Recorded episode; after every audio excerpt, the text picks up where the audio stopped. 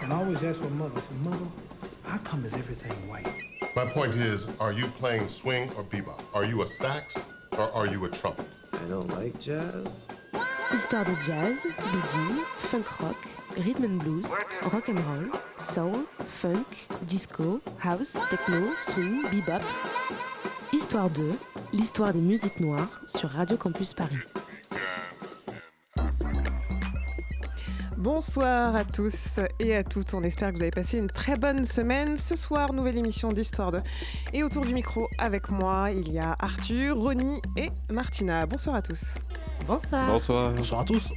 Alors on a parlé depuis le début de la saison d'Histoire 2 d'artistes et groupes qui font l'histoire des musiques noires et c'est d'ailleurs le but en fait de cette émission et vous avez sans doute vous vous êtes sans doute rendu compte que la plupart de ces artistes étaient masculins. Alors si on fait un tableau comparatif, nous avons peu évoqué ces femmes artistes et ce soir, c'est chose réparée car nous allons vous parler de ces artistes féminines qui ont marqué le paysage musical de la soul, du R&B entre 1970 et 1990.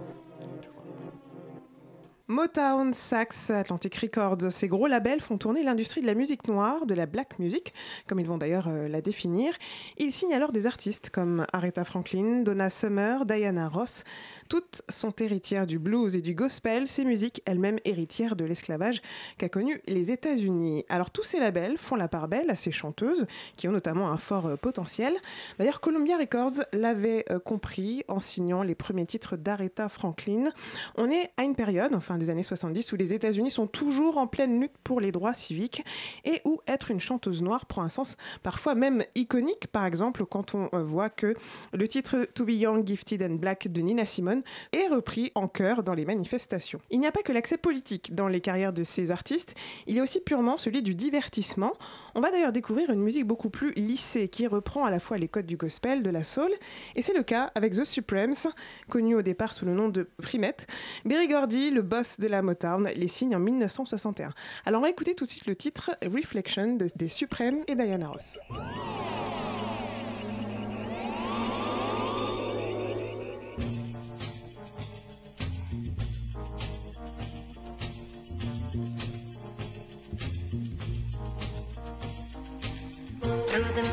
Of my mind, time after time, I see reflections of you and me. Reflections of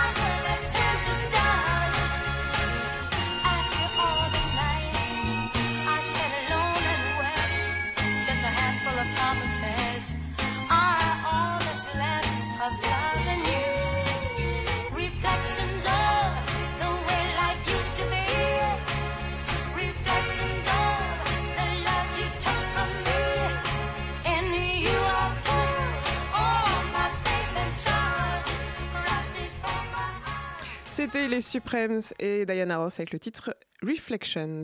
Euh, justement, ce groupe, hein, ce trio euh, vocal, ce trio vocal, oui, est euh, particulier à cette période des États-Unis. Arthur, tu voulais rajouter quelque chose justement par rapport à, tout ça? Oui, exactement. C'était une forme de groupe qu'on a retrouvé souvent avec ces, trios vocaux, avec deux choristes qui font l'harmonie et une, chanteuse en avant pour, chanter le lead.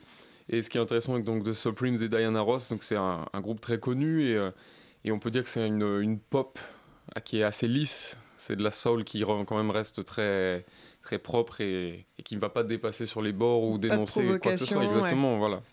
On est vraiment dans le, de- le discours simple, des histoires d'amour. C'est ça, une euh. musique divertissante. Oui, vraiment, justement. Et donc, à contre-courant hein, de l'image idéalisée de la chanteuse noire, justement, euh, qui est donnée par les Supremes, il y avait ce mouvement qui, sans le savoir, en fait, revendiquait au contraire l'art afro-américain à l'état brut. Et c'est dans cette vibes, un petit peu, qu'on peut dire, euh, que baigne Betty Davis, celle qui a été un temps la femme de Miles Davis. Dans un univers afro-futuriste, elle n'a pas hésité à faire une musique purement sensuelle et provocante. Beaucoup de personnes ont été choquées de ses apparitions sur scène face au titre très lascif qu'elle chantait. Alors inspirée par Jimi Hendrix, elle restera tout au long de sa carrière dans cet univers afro-punk, afro-futuriste et inspirera de nombreux artistes actuels, notamment comme Janelle Monáe par exemple. Alors d'ailleurs, hein, une artiste euh, qui clame haut et fort euh, He was a big freak, qui a déclaré aussi que chaque jour de son mariage avec Miles Davis, elle devait mériter de porter son nom, elle devient l'icône parfaite pour les mouvements euh, féministes. On va donc écouter sa chanson d'amour, ou plutôt l'inverse, ça, son titre Anti-Love Song, tout de suite sur Radio Campus Paris. No, I don't wanna love you. Cause I know how you are. That's why I've been staying away from you. That's why I haven't called you. Cause I know you could possess my body. I know you could make me scrawl. I know you could have me shaking. I know you could have me climbing walls. That's why I don't want to love you.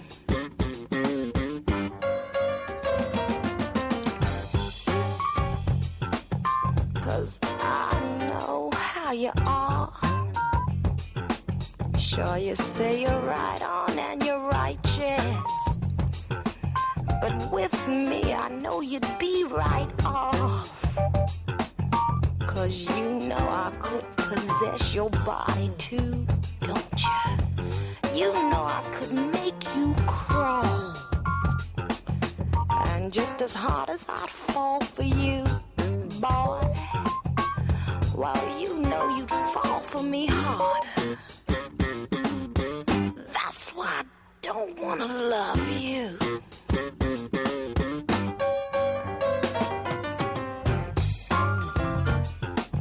Cause I know what you do to my heart. You'd scorch it just like a hot iron. Leave me burning alone in the dark. Cause I know you could make me suffer.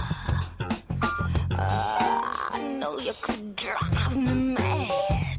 Uh, I know you just take me in a circle. And when it got real, I know you disappear. That's why I ain't gonna love you.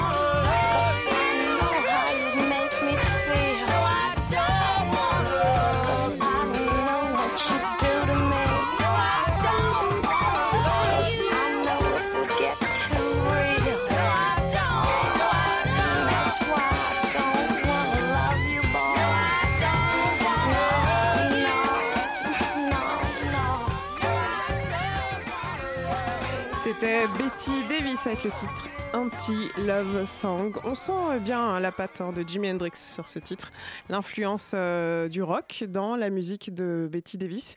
Et d'ailleurs, il faut savoir que ce serait, d'après ce que disent les historiens, les spécialistes de la musique, Betty Davis aurait influencé Miles Davis, son rapport à l'électronique notamment. Euh, C'est là à partir de là que euh, Miles Davis a changé sa musique pour aller vers quelque chose de plus moderne. D'ailleurs, en parlant de femmes qui influencent énormément euh, les sociétés, on peut euh, revenir sur aussi le courant, le mouvement euh, afro-féministe qui euh, émerge au moment de la lutte pour les euh, droits civiques aux États-Unis dans les années 70 et qui va durer jusqu'aux années, euh, au milieu des années 70 à peu près. Eh bien, il faut savoir que euh, d'ailleurs aussi une Davis a beaucoup euh, servi euh, d'icône à tout ce mouvement. Il s'agit d'Angela Davis qui défendait aussi le fait d'être une femme noire encore plus que euh, le fait de défendre les droits civiques liés aux noirs. Chanteuse noire adoptant les codes de la femme parfaite américaine comme les Supremes, chanteuse à contre-courant comme Betty Davis. Il y a aussi des chanteuses, ces chanteuses de l'ombre très discrètes qui font leur bonhomme de chemin. C'est un peu le cas de Gloria Ann Taylor, Arthur. Oui, tout à fait. Donc, c'est la- l'artiste que je veux vous présenter aujourd'hui, la chanteuse Gloria, Gloria Ann Taylor, qui est née en 1944, donc qui est américaine, et qui est morte l'année dernière, en 2017. Et donc, c'est à peu près à partir de sa mort qu'on a commencé à, à exhumer euh, son œuvre, et notamment grâce à tous les, chercheurs de vinyle et les, passionnés de musique qui essayent de trouver des, pépites dans ses bacs et ses millions de, de CD.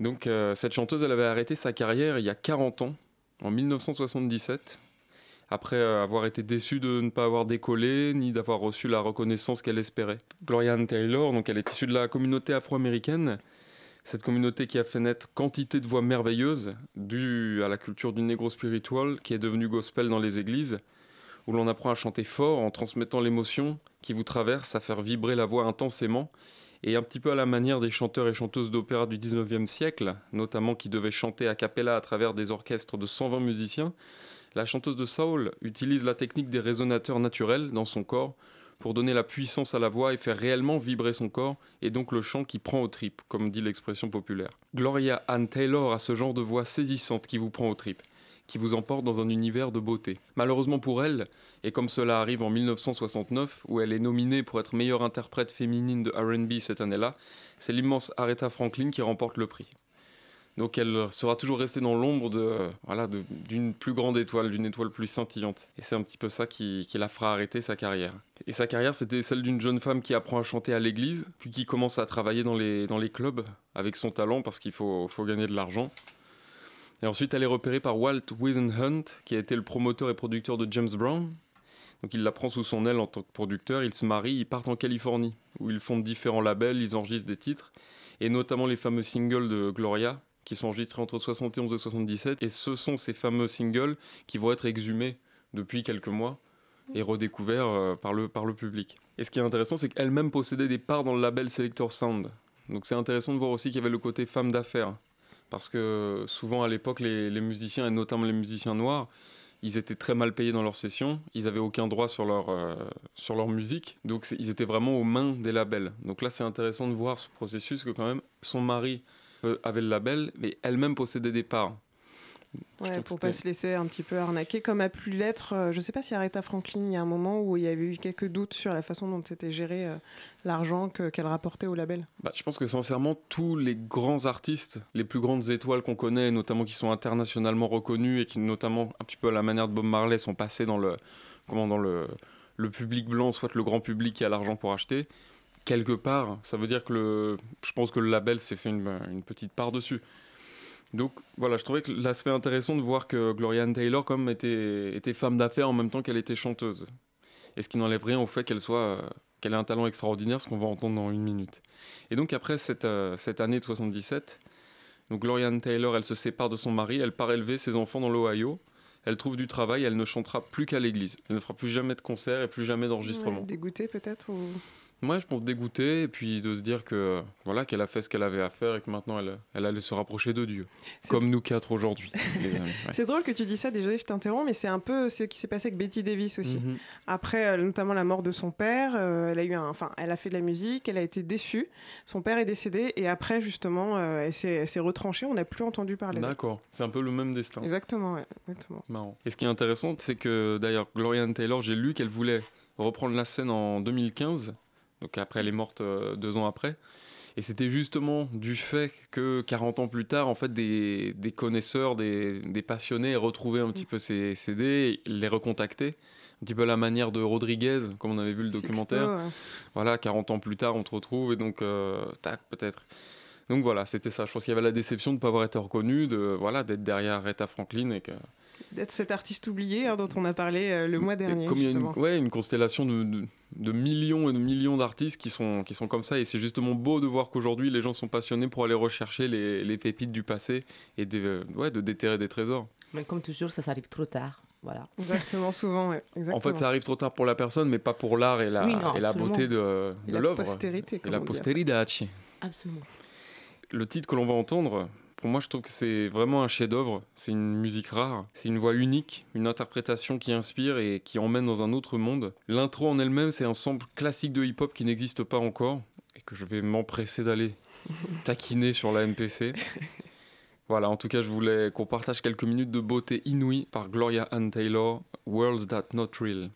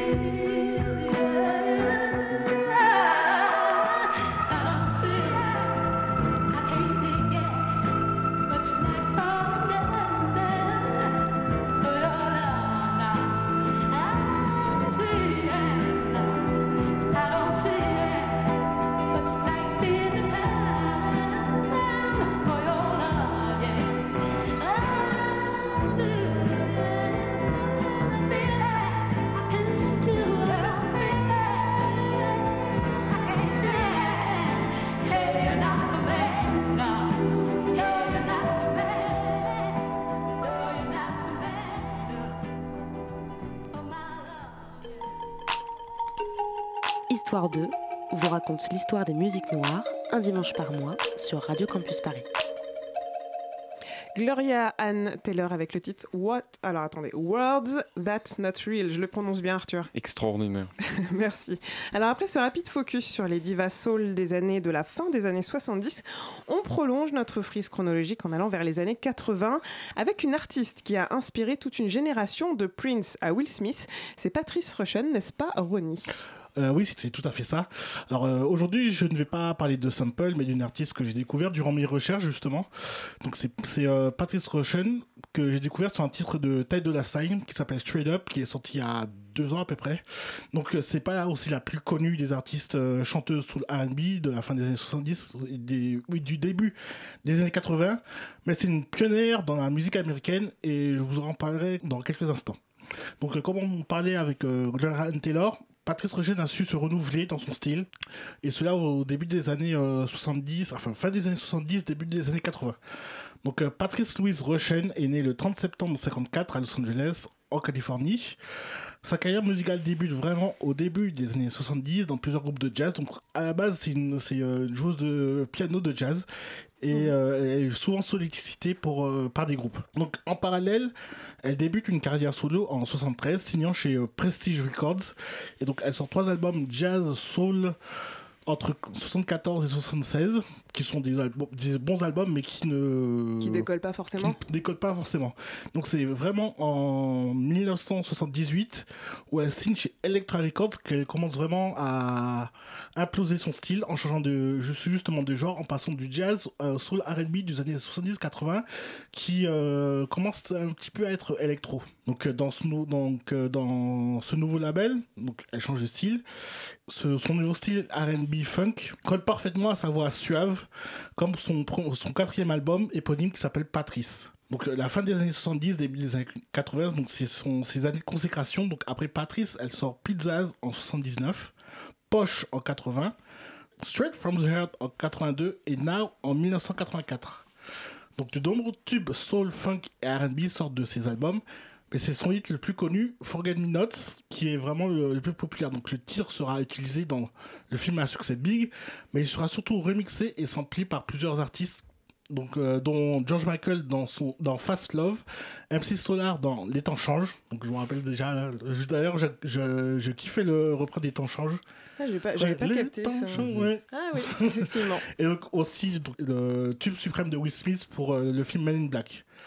Donc aussi, j'ai dit plutôt que Patrice Rushen était une pionnière dans l'industrie musicale. En effet, elle devient la première femme chef compositeur et directrice musicale lors des Grammy Awards entre 2004 et 2006. Donc ça, c'est déjà énorme. Et elle devient aussi directrice musicale des Emmy Awards euh, durant plusieurs années. Je vais finir par euh, cette chronique par une salle de chanteurs qui ont samplé euh, Patrice Rushen. Donc il y a Kirk Franklin qui est euh, un grand compositeur de gospel des années 2000-2010. Music Soul Child qui est aussi un chanteur-compositeur R&B. Knife Wonder qui est euh, producteur euh, R&B hip-hop. Faith Evans qu'on parlera peut-être plus tard. Donc R. Kelly, donc euh, ça j'en parle, on va en parler. Donc par Reggie Blige et aussi niveau hip-hop, donc il y a Mob Deep qui l'ont samplé, The Beat Nuts, Lil Kim et la liste est encore très très longue. Alors justement, euh, Ronnie, je te laisse euh, annoncer le titre que l'on va écouter tout de suite. Donc c'est le titre dont je vais parler il y a juste, une minute, donc c'est Forgot Minutes de Patrice Rushen. Lunettes noires.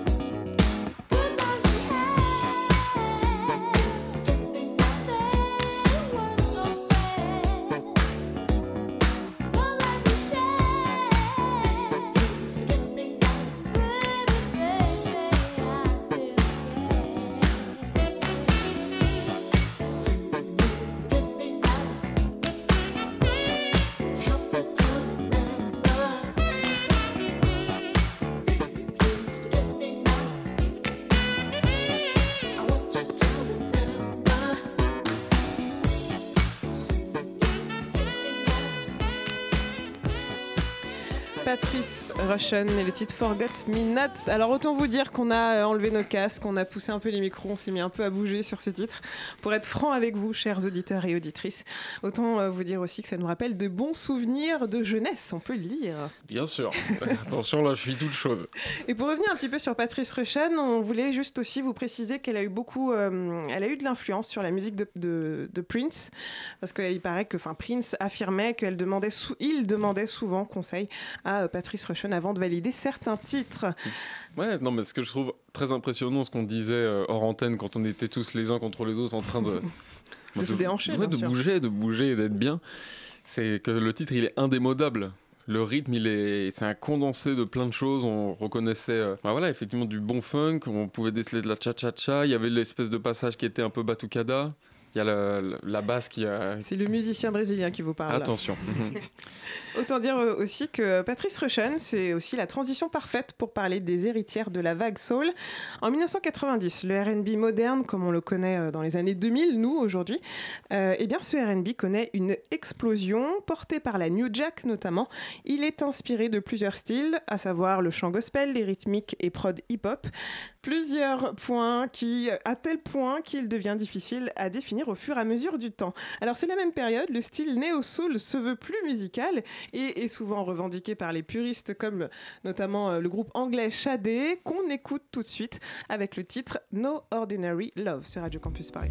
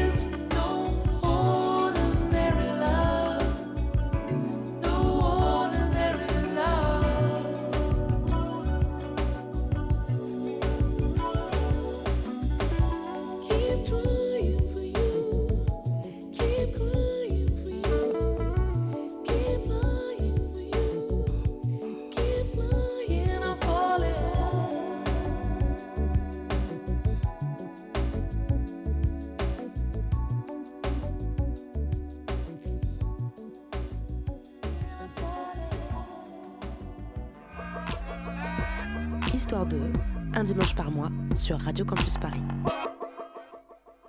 Vous les sentez les vibrations des années 80 qui sont ressenties dans les studios? Je- Oui, oui, on les a J'ai- sentis. J'ai des frissons, là, j'ai des frissons. Alors, on va dire tout de suite que c'était Shadé avec No Ordinary Love, comme on a vu tout à l'heure. Shadé, c'est son nom d'artiste. Le vrai nom, c'est Hélène Folassad Adou. Elle est la fille d'un prof nigérien et d'une infirmière anglaise. Il faut dire que les parents ont fait vraiment un bon boulot parce qu'elle est, elle est belle, belle, belle.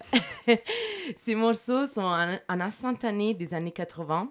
Les instruments qu'elle utilise, les rythmes chill, les saxophones, la guitare, sa voix, sa voix est rock, robuste, sensuelle, avec des petites citations volues de temps en temps. Euh, c'est magnifique, j'adore. Son rêve à la base, c'était pas de faire la chanteuse, c'était de travailler dans la mode. Elle étudie et pose comme modèle et en même temps, elle dessine des prototypes de mode. Mais avec ça, elle ne gagne pas grand-chose. Et dans un interview paru en 2010 dans La Repubblica, un journal italien, elle déclare que sa carrière musicale a justement commencé dans cette période de jeunesse complètement par hasard. Euh, pour la petite histoire, une soirée où elle était en concert d'un groupe reggae, les Misty Roots, un ami lui a demandé comment s'est pas- sa vie, comment s'est passée sa vie. Elle lui dit que oui, dans la mode ça va, mais qu'elle ne gagne pas beaucoup. Et son ami lui répond alors, euh, tu devrais te joindre à notre band et commencer à chanter.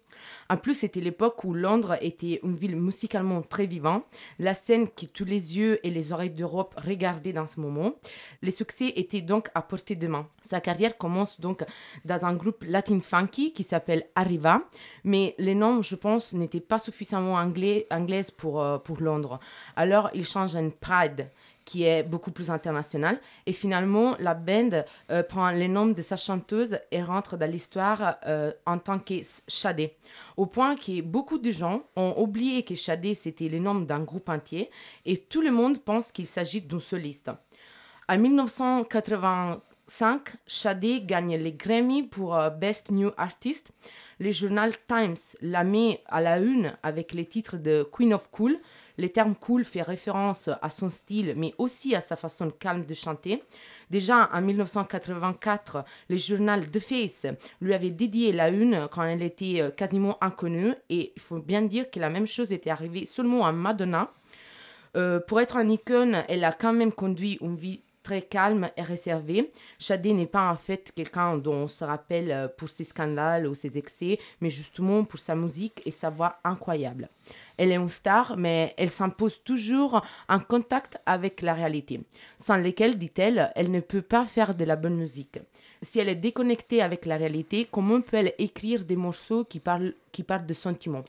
C'est pour ça que de temps en temps, on la voit disparaître des scènes pour après la voir revenir. Comme par exemple entre 2000 et 2010 où elle fait une petite pause pour euh, prendre soin de sa fille.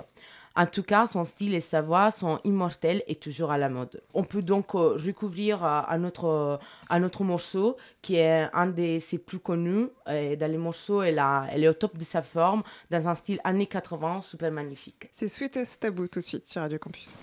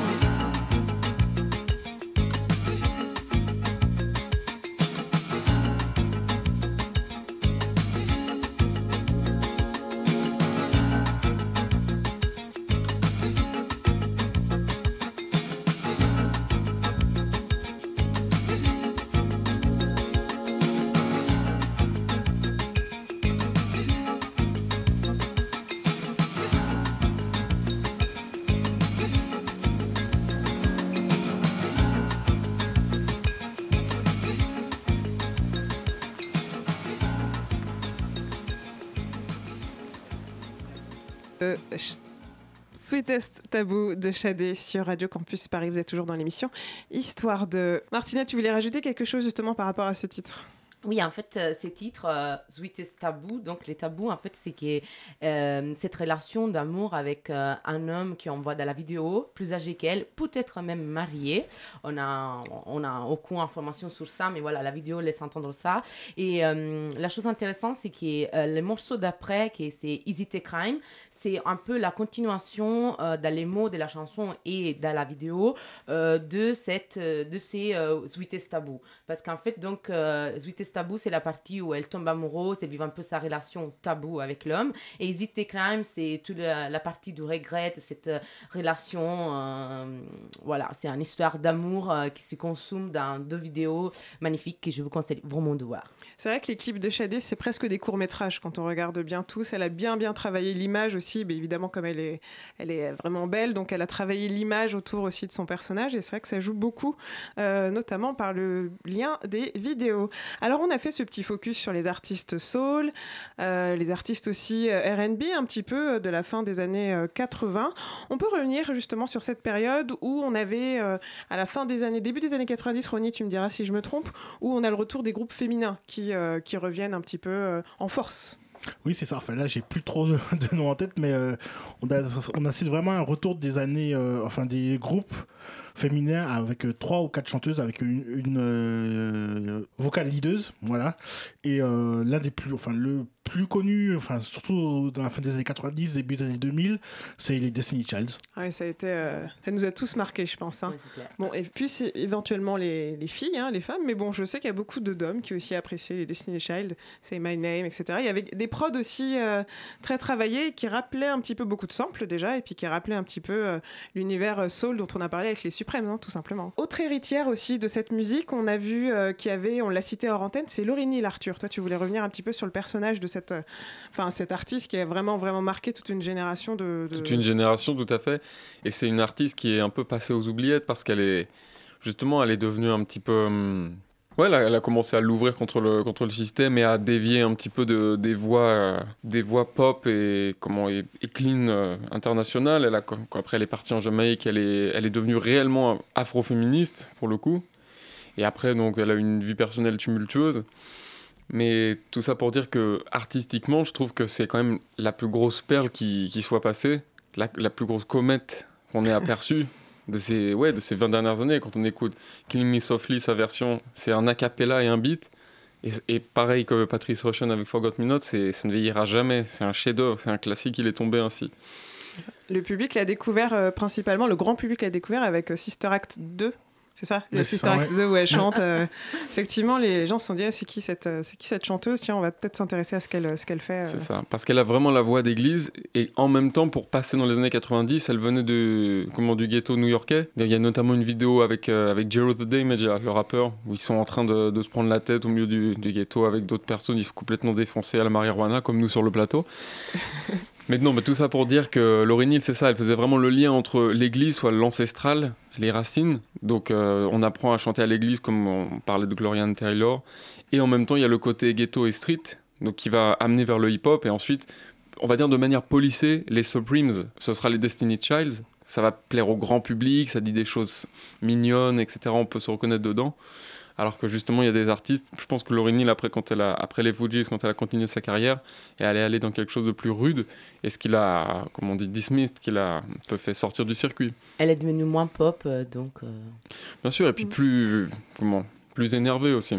Ouais, c'est vrai que et puis même au niveau de ce qu'elle a laissé, c'est bien euh, l'artiste euh, rap. Elle est considérée d'ailleurs comme une rappeuse souvent. Ah, bien sûr, ouais. Par elle a plusieurs styles, elle, a- elle mélange plusieurs styles, notamment dans The Miseducation of euh, Lauryn Hill. On a, de la, on a du gospel beaucoup, on a de la cappella, on a du hip-hop, on a tous ces titres-là. Et je crois que c'est la seule artiste féminine qui a remporté, euh, qui, a, qui a fait le, qui a été en tête des charts, il me semble. Et justement, ce serait Cardi B qui récemment l'aurait, euh, l'aurait égalé apparemment. C'est, euh, c'est bien sûr à vérifier, mais effectivement, elle a marqué vraiment toute Mhm. une, euh, les- la génération de, enfin tout le public des années 80, fin des années 90, euh, début des années 2000. ouais. Parce que c'était un talent pur, vibrant et une voix incroyable. Une voix vraiment incroyable qui, qui- voilà, comme qui traverse le, le corps, qui fait vi- vibrer. Qui a cette. euh, ouais, Que tu as ce- retrouvé dans ouais. Gloria Ann Mais c'est Taylor, vrai, par le, exemple. Le don de faire vibrer, c'est-à-dire qu'on chante fort. Shadé, par exemple, elle, elle murmure. Donc, moi, c'est pour ça, par exemple, je disais que Shadé, ça me touche pas, je trouve ça joli. Mais je trouve que c'est quelque chose de résolument féminin comme musique. Souvent, je trouve que les filles aiment beaucoup. Après, pour les garçons, c'est pas quelque chose qui va forcément nous plaire. Misogyne. Dans une théorie du genre. une théorie du genre, c'est téléphone rose. C'est tout de suite. Bref. Dit-il avec sa chemise violette. Bien sûr. Non, mais tout ça pour dire, voilà, je pense qu'effectivement, il y a quelque chose qui peut toucher plus ou moins des sensibilités. Je pense que Shadé, ça va plus toucher euh, les filles, ça va leur, leur murmurer des choses qu'elles ont envie d'entendre. Alors que Laurénil, c'est plus transcendant, c'est plus solaire. Il y a quelque chose de plus. Ouais, C'est différent. grandiose. C'est différent. Ouais, bien sûr. Et peut-être une artiste, euh, une de ses héritières qui va peut-être euh, faire l'unanimité autour de ce, de ce micro, c'est Erika Badou, qui euh, vraiment euh, a toute cette vibe, cette vibes, pardon, qui autant elle est héritée de Betty Davis avec le côté engagé afrofuturiste, autant avec la voix qu'elle a notamment dans son premier album euh, qui est très soul. C'est vrai que c'est une des, on peut dire que c'est une des, des héritières un petit peu. euh, Mm, moi, je dirais que c'est plus une héritière de Billie Holiday. Quand je l'ai découvert, je, ah, je me disais vraiment le style, il était tiré de Billie Holiday, du jazz. Mm. Et euh, le- la voix un petit peu miaulante. Ouais, c'est vrai. Elle, pareil, elle est comme Shadé, ça murmure plus. euh, comment? Tu trouves? De qui on parle? J'ai bu du rhum hier à la discothèque. Ah pardon, Ouais, ouais. pardon. Non, de Erika De- Badou, oui, voilà. je, sais pas. Tu Erika trouves? Badou, alors il y a le côté soul parce que je pense qu'elle est afro-américaine donc ça lui donne en fait ce crédit. Mais je trouve que dans la musicalité, moi je retrouve plus de, de Billie Holiday dans son influence même et dans Ah. son timbre que, de, que des chanteuses soul réellement. Moi, je la trouve très, euh, très virulente quand même. Ronnie, oui, tu voulais ajouter Euh, quelque juste chose pour euh, ajouter, donc euh, Erika Badou, donc euh, elle est, euh, enfin, je crois qu'elle s'est mariée deux fois à deux rappeurs, donc qui sont euh, André 3000 et Common et qu'elle a influencé énormément. Énormément, ouais. Déjà, bah, c'est elle, je crois que c'est elle qui a suggéré à André 3000 de commencer à chanter. Exactement, ouais. Qui est, euh, André 3000, c'est l'un des meilleurs. Déjà, c'était un- l'un des meilleurs storytellers dans le rap et il a une voix incroyable et je pense que c'est grâce à Erika Badou et aussi Common qui était vraiment un rappeur street au début de sa carrière et en fréquentant Erika Badou il est plus allé dans euh, le côté euh, revendication afro qu'on retrouve euh, notamment sur l'album B Ouais. qui est vraiment un album de pur enfin de de, de, de pur soul en fait Oui, effectivement, elle a beaucoup influencé ces, ces deux artistes-là et c'est là qu'on sent sa patte. C'est pour ça que moi, je, je retrouve moins le côté Billie Holiday quand même. Je trouve qu'il y a peut-être le côté, au niveau du timbre de voix non plus, réellement dans le timbre. C'était Ouais. euh, Green. My eyes are green. C'était cette chanson, une chanson de 11 minutes euh, à l'ancienne qui démarrait jazz old school et qui se changeait en, Ouais. en new, en new RB. Après, non, voilà, moi je trouve que c'est la sensation qu'elle me donne parce qu'elle, pareil, ça chante pas, elle a pas de coffre. C'est ça Ah, à je chaque fois que, que je veux dire. Tu vois, Shadé et Erika Badu n'ont pas de coffre. Elles chantent en murmure. Enfin, c'est délicat. Laurie elle, ça explose. C'est pour ça que je dis, il y a le côté solaire, là où je voulais en venir. Mm. Après, ça, ça n'empêche que Shadé, Erika Badu, ces femmes-là, elles sont très intelligentes et sensibles et qu'elles arrivent en fait à, à diriger des hommes et à les diriger dans leur esthétique. Et comme tu viens de le dire avec André 3000 et Common, c'est aussi ça leur force. C'est qu'elles dépassent le côté justement misogyne que j'incarne dans cette émission pour justement faire de la bonne musique et, et comment et voilà, c'est ça donner de, du bonheur et, c'est- et cet amour au monde entier. Merci, Amen. Parmi les héritières, euh, je... Janelle Monáe, moi je voulais citer, qui a récemment sorti deux titres qui sont assez impressionnants. Je sais pas si vous avez l'occasion de les écouter. Il y a, euh, non, je vais pas me tromper, le titre c'est Calamity Jane, non? Il me semble que c'est ça. Possible, Ou ouais, c'est, euh, ouais, enfin, elle rappe dessus. Il est vraiment magnifique ce titre. Et il fait beaucoup penser à l'univers de Betty Davis, très afrofuturiste, l'univers aussi de Parliament Funkadelic, euh, le côté afro-punk, afrofuturiste, qui est aussi très tendance en ce moment, il faut le reconnaître. Mais c'est vrai qu'il y a, il y a cet artiste-là. Et toi, Ronnie, tu voulais euh, citer quelques artistes peut-être héritières dont tu, Euh, auxquels tu pensais? Oui, par exemple la Cisa avec son album Control qui est sorti il y a, il y a un an donc, et qui a même euh, été au Grammy Awards. Donc c'est un album euh, R&B vraiment contemporain en fait. Donc euh, il y a pas mal d'électro, de hip-hop vu qu'elle est signée chez Top Dog Entertainment. Donc euh, TDI c'est comme gage de qualité. Ok. Voilà. Mhm. Et c'est tout au niveau des héritières? Est-ce qu'on s'arrête là? Bon, c'est bientôt de la fin de notre émission. Non, Arthur, Ouais, moi j'aime bien Azilia Banks aussi. Ah oui, Ouais, qui a le côté fou, qui a le côté euh, vraiment. C'est ça. taré. ouais. Ouais, c'est ça, elle, elle, rebat les cartes. Le tout trouve qu'elle est Wanto est, intéressante. assez. euh, D'ailleurs, j'ai vu un film récemment, petite parenthèse, où elle joue, euh, elle joue euh, un film qui est produit par euh, RZA.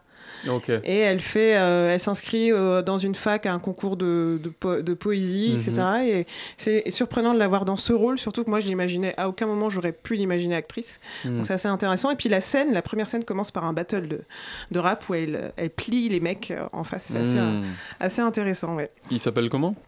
Je ne sais plus. Voilà, je le film s'appelle Je ne sais plus. Il est sorti plus de mémoire en ce moment. Adore même. On arrive bientôt à la fin de cette émission, chers auditeurs et auditrices. On ne se quitte pas, bien sûr, sans quelques conseils. Alors moi, je voulais vous conseiller de regarder le documentaire qui est fait par Phil Cox et euh, Damon Smith, qui, était, qui est sorti en 2017, sur Betty Davis, notamment. Euh, Arte l'a diffusé au début du mois de mars, donc euh, si vous pouvez le retrouver soit sur YouTube éventuellement ou sur Arte plus 7, euh, c'est possible qu'il le rediffuse prochainement. Et autre chose que je voulais euh, vous dire, c'est peut-être d'écouter hein, toute la discographie de Shadé, qui est vraiment magnifique, notamment l'album Promise, que j'adore. Promise, pardon. My- Ah bah, moi je voulais juste ajouter euh, de regarder le film Dream, Girl- Dream Girls, donc, qui est un film biographique sur euh, Diana Ross et les Supremes, qui est sorti il y a quelques années. Donc c'est avec euh, Beyoncé, donc, euh, dont on ne Ah présente pas, et Jennifer Hudson. Voilà, une autre euh, artiste R&B euh, des années 2000. Voilà. Ouais, non, je voulais juste euh, en fait parler euh, de, l'actualité de ce qui s'est passé au Brésil là, il y a quelques jours. La, députée euh, Marielle Franco qui s'est fait assassiner euh, en plein centre de Rio de Janeiro à 38 ans. Donc elle était la, voix des opprimés dans des favelas et de la communauté noire dont elle était issue. Et elle était aussi la voix des femmes face au machisme et de toutes les injustices de la société. C'était une, figure qui, allait prendre de l'importance pour, essayer voilà, de mettre de la lumière et un peu de justice dans ce pays. Et malheureusement, la police militaire l'a assassiné un petit peu comme Martin Luther King à son époque. Et voilà, je pense qu'on peut lui dédier l'émission parce que Woman Got Soul, On se retrouve, la boucle est bouclée, effectivement. ouais. Tristement, mais elle est bouclée. On va se quitter, chers auditeurs, euh, sur ces euh, notes euh, un peu tristes. Mais euh, on va, je voulais quand même vous faire écouter un titre d'une artiste qui, pour moi, est a, une voix vraiment, vraiment impressionnante, qui nous a quittés malheureusement trop tôt et qui s'est battue pour faire la musique qu'elle voulait faire pendant plusieurs années. Il s'agit de Sharon Jones et The Dap Kings. On va écouter Searching for a New Day. Merci à tous de nous avoir écoutés. Au revoir, Ronnie, Arthur, Martina, et merci encore à Jonathan Lando à la réalisation. au revoir. Ciao.